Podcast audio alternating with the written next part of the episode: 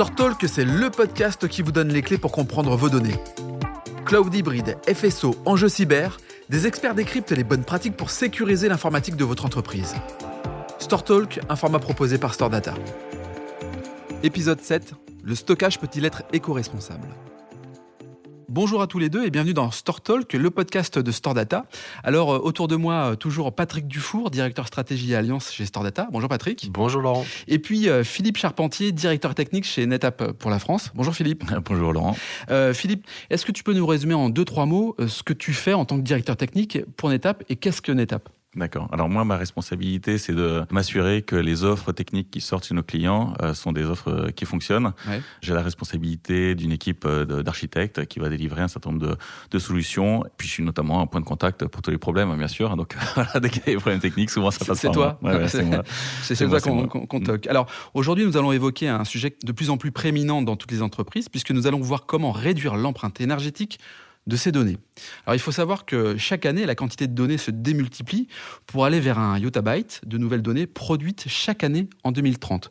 Avant d'aller plus loin, ce qui serait intéressant, c'est que tu puisses nous dire, Philippe, qu'est-ce qu'un yottabyte? Oui, alors c'est vrai que ça parle pas beaucoup. Alors dans les faits, un, yottabyte c'est 1000 euh, milliards de terabytes. Alors ça ça parle pas beaucoup plus. Euh, hein, c'est un peu comme quand on gagne au loto, on se rend pas compte euh, des, montants. Euh, ça m'est jamais arrivé, mais bon, qui sait. Donc moi j'aime bien comparer à, à des choses qu'on utilise tous les jours. Euh, quand on compare par exemple à des smartphones, un smartphone aujourd'hui ça fait euh, aller 256 gigas. Bon, mmh. euh, un yottabyte ça voudrait dire que euh, chaque personne sur Terre, hein, sur les 8 milliards de personnes, mmh. depuis le nouveau-né jusqu'au jusqu'au vieillard, possède 500 smartphones de 256 gigas et qui sont tous pleins. Et ça, c'est la donnée qui est produite en une seule année. Donc, c'est tout de suite, euh, ça met tout de suite en, en perspective euh, la quantité de données. Hein. Bon, on voit bien, en plus de ça, les, les, entreprises ont des préoccupations environnementales de plus en plus euh, exigeantes. Et ces données sont particulièrement énergivores. Tu viens de l'évoquer, Philippe. Toi, Patrick, qui a une bonne vision aussi sur les clients de Stordata, est-ce que tu vois une évolution qui s'accélère vers cette dynamique? Oui, dans toutes les consultations aujourd'hui, on nous demande de, de, proposer des solutions qui permettent de réduire la facture énergétique, la place consommée, la chaleur dégagée, euh, qui permet en plus d'avoir la meilleure des performances. Ben ouais. C'est l'équation auxquelles on doit répondre. Philippe, tu es challengé aussi là-dessus? Ah bah, Systématiquement, oui. Il n'y a, pas une, discussion, il n'y a pas un appel d'offres qui arrive sans, sans qu'on adresse ces, ces, sujets. Alors ce qui est intéressant, c'est qu'on n'est pas seulement challengé sur notre offre ou nos produits, mmh. mais également en tant que société. Est-ce que nous aussi, on prend les, des initiatives pour euh, avoir un impact positif sur, sur la planète? Patrick, chez Stordata, c'est la même chose? Tu es aussi mesuré?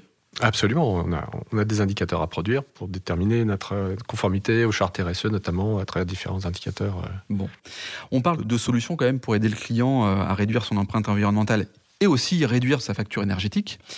Euh, on parle de FinOps, tu nous as parlé de FinOps tout à l'heure en préparant cette, cet entretien, d'optimisation financière. Mm-hmm. Qu'est-ce que c'est le FinOps? Donc c'est effectivement une manière de réduire euh, la facture euh, en dollars, en euros, en, ce qu'on veut. Hein. En monnaie. En monnaie, voilà. souvent on va associer ça à de la réduction de coûts et donc euh, souvent on va associer ça à de la réduction potentiellement de matériel, réduction de consommation de manière générale et à de la consolidation de ressources.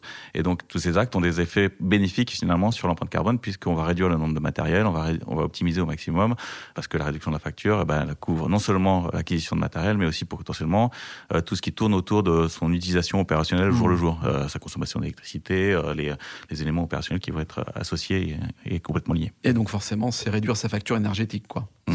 C'est un élément euh, concurrentiel fort, ça, chez NetApp, justement, de pouvoir agir sur ces axes-là et, et, par conséquent euh, de gagner des, des parts de marché.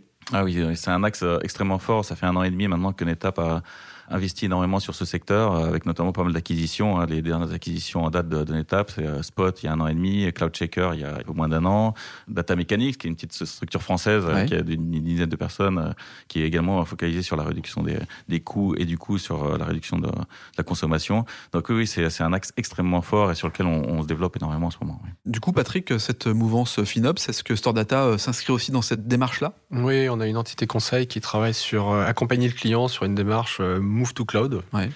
En tout ou partie, en tout cas, et on utilise pour ça un certain nombre d'outils chez, chez NetApp. Euh.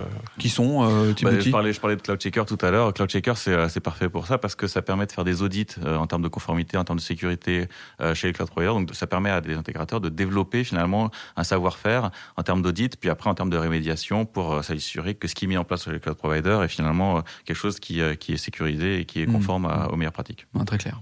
Alors, on parle aussi de data tiering, de stockage performant. Patrick, euh, là encore, qu'est-ce que c'est tous ces éléments-là? L'idée, c'est de placer la donnée au bon endroit en fonction de ton usage. Hein. C'était dans l'intitulé du, la bonne donnée au bon endroit. La bonne donnée au bon endroit. Important, effectivement, c'est que pour les données critiques qui sont utilisées euh, de façon très intense par le client et il faut qu'elle soit proche de lui, donc plutôt dans le data center, mais qu'on puisse aussi décharger toutes les données qui ne sont pas utiles en permanence, qui ne sont pas actives, voire qui, sont dormantes, et les mm. pousser vers du stockage moins coûteux, qui peut être ailleurs, et donc diminuer là aussi l'impact environnemental de l'informatique. Donc là encore, consommation électrique euh, plutôt favorable. Euh, Philippe, euh, quand on parle de data tiering oui, oui, donc bah, déjà Store Data a une, expertise sur, sur nos technologies et donc connaît parfaitement les sujets, mais il y, a un chiffre que j'aime bien mettre en avant, c'est 68%. 68%, c'est la quantité de données qui sont créées et qui ne sont jamais, jamais. réutilisées. Donc c'est plus de deux tiers des données. Et donc euh, il y a tout à fait sens à optimiser l'utilisation de ces données, ou en tout cas à les, héberger sur des stockages moins performants et à les, à les mettre sur finalement euh, des composants qui sont euh, moins consommateurs ou moins chers, et du coup de libérer finalement de l'espace pour s'assurer que les, les, workloads les plus demandeurs puissent avoir accès à, à, la performance dont ils ont besoin. Mais quelque part c'est aussi pour certaines données les nettoyer complètement. Et, et j'imagine que c'est aussi quelque part dépolluer un petit peu le fait de mmh. nettoyer. C'est ça l'état d'esprit, c'est conserver des choses, euh, on ne sait jamais, ça peut toujours servir, et puis nettoyer des choses qui n'ont plus lieu d'être bah, c'est le gros problème. C'est euh, aujourd'hui, euh, donc nous, nous, on a beau fournir tous les outils, la donnée elle est là, et je pense que le premier problème, c'est que la plupart des clients ils savent pas ce qu'ils ont. Hein. Ils ont des données euh, partout mmh. et euh, il n'y a pas forcément une gouvernance très stricte sur euh, qu'est-ce qu'ils vont faire de leurs données. C'est-à-dire que leurs données, elles restent hein, et elles doivent être backupées, elles doivent être répliquées et finalement, elles ne disparaissent jamais ou très peu souvent. Alors, il y a des cas particuliers, typiquement RGPD ou autres, où finalement, il y a certaines données qui ont des contraintes légales qui vont être très bien traitées, mais tout le reste, qui les data lakes, les, quoi, toutes les, les, données qu'on peut imaginer, vont se retrouver finalement stockées et hébergées avec un certain nombre d'outils du coup qu'on va pouvoir pouvoir euh, nous mettre en avant en étape pour essayer d'aider le client à filtrer ses données. Patrick, face à cette euh, situation où finalement on a de la donnée qui peut servir à rien parfois, comment Stardata interagit avec, euh, avec ses clients? On dialogue avec le client pour essayer d'établir une classification des données, ce qui n'est pas toujours simple. Hein. Comme disait on ne sait jamais, celle-ci elle peut toujours servir. Quoi. On a un peu le même état d'esprit que dans la police. Il y a des pièces à conviction qui ont été collectées il y a, il y a 30 ans, 40 ans, 50 ans, qu'on ne savait pas quoi en faire, mais on les a gardées et aujourd'hui on sait faire parler ces, ces, pièces à conviction parce qu'on va analyser mieux l'ADN eh qu'on savait faire à l'époque et, aujourd'hui elle parle. Pour l'informatique, c'est pareil. Il y a des données dont on ne sait pas aujourd'hui les utiliser mieux que ça, mhm. mais on se dit que peut-être un jour on aura les bons outils, les bons algorithmes. Donc euh, les clients les gardent. Euh, on a toute une population de nouveaux profils informatiques qui existent aujourd'hui qui s'appellent les CDO, les Chief Data Officers, qui sont justement des gens dont ils ont la charge de, de, de trouver de la valeur à ces données-là. Donc, ils sont en train de développer des nouvelles technologies. Donc, la plupart de nos clients les conservent. Mais comme ils s'en servent pas, on essaye de les, de les convaincre, de les pousser vers du stockage plus capacitif, moins coûteux, moins performant, mais pour les garder sur une longue durée. Quoi. après, après, il y a différents euh, outils hein, qui, qui, existent quand même, par exemple, pour nettoyer euh, tout ce qui est données euh, personnelles qui potentiellement n'a rien à faire dans, l'environnement de l'entreprise, des mécanismes pour, pour, filtrer ces données et potentiellement avoir des actions dessus. Pareil pour toutes les données qui sont euh, dupliquées euh, après sur, sur différents médias, bah, centraliser, s'assurer que finalement euh, tout ce qui est dupliqué, on n'a pas besoin de conserver 15 fois la même, la même donnée, ou encore des mécanismes pour tout ce qui est données personnelles, hein, au sens RGPD du terme, c'est-à-dire que s'il y a des numéros de série, des, des, numéros de carte bleue, des numéros de sécurité sociale, il y a beaucoup beaucoup d'outils qui permettent donc de filtrer ces données et notamment de, de, de, les étiqueter comme étant euh, sensible. c'est ça. Mm, il, y a, la donnée sensible, j'imagine, qui dans certains secteurs d'activité sont, sont essentiels à, nettoyer, à stocker, à archiver, euh, pour certaines à, complètement oublier, quoi. Tout à fait.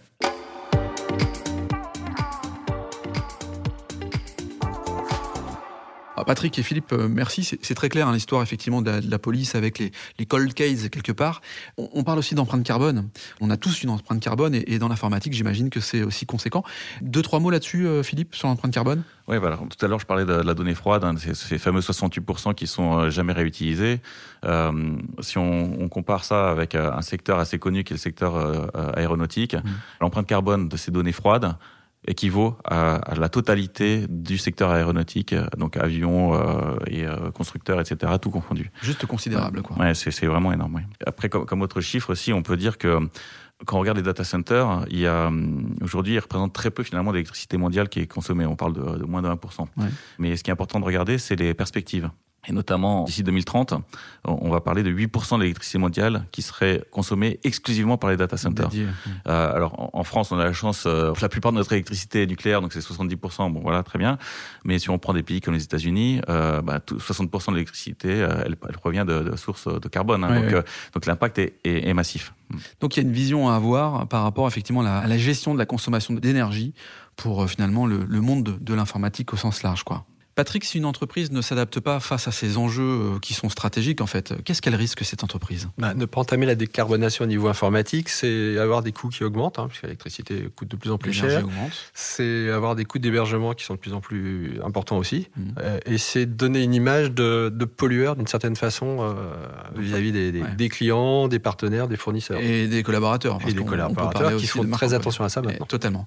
Philippe, toi, en termes de, de, de conclusion, qu'est-ce que tu pourrais apporter à, à cela? Ouais, bah, pour aller dans le sens de Patrick, et effectivement, ce qu'on voit, c'est que maintenant, la plupart des clients, ils sont hébergés sur euh, à l'extérieur, ouais. et ça va dans le sens de, de l'histoire, parce que euh, si on regarde, alors pour, encore une fois, pour prendre deux trois chiffres, euh, il y a une notion d'efficacité électrique euh, dans les data centers qui s'appelle le, le, PUE. Mm -hmm. Typiquement, un client qui fait pas d'efforts, euh, il va avoir un PUE de l'ordre de 1,8, 1,9, 2. Ça veut dire qu'on on a un PUE de 2, ça veut dire qu'on consomme le double d'électricité que, que consommeraient les composants okay. un par un sans optimisation.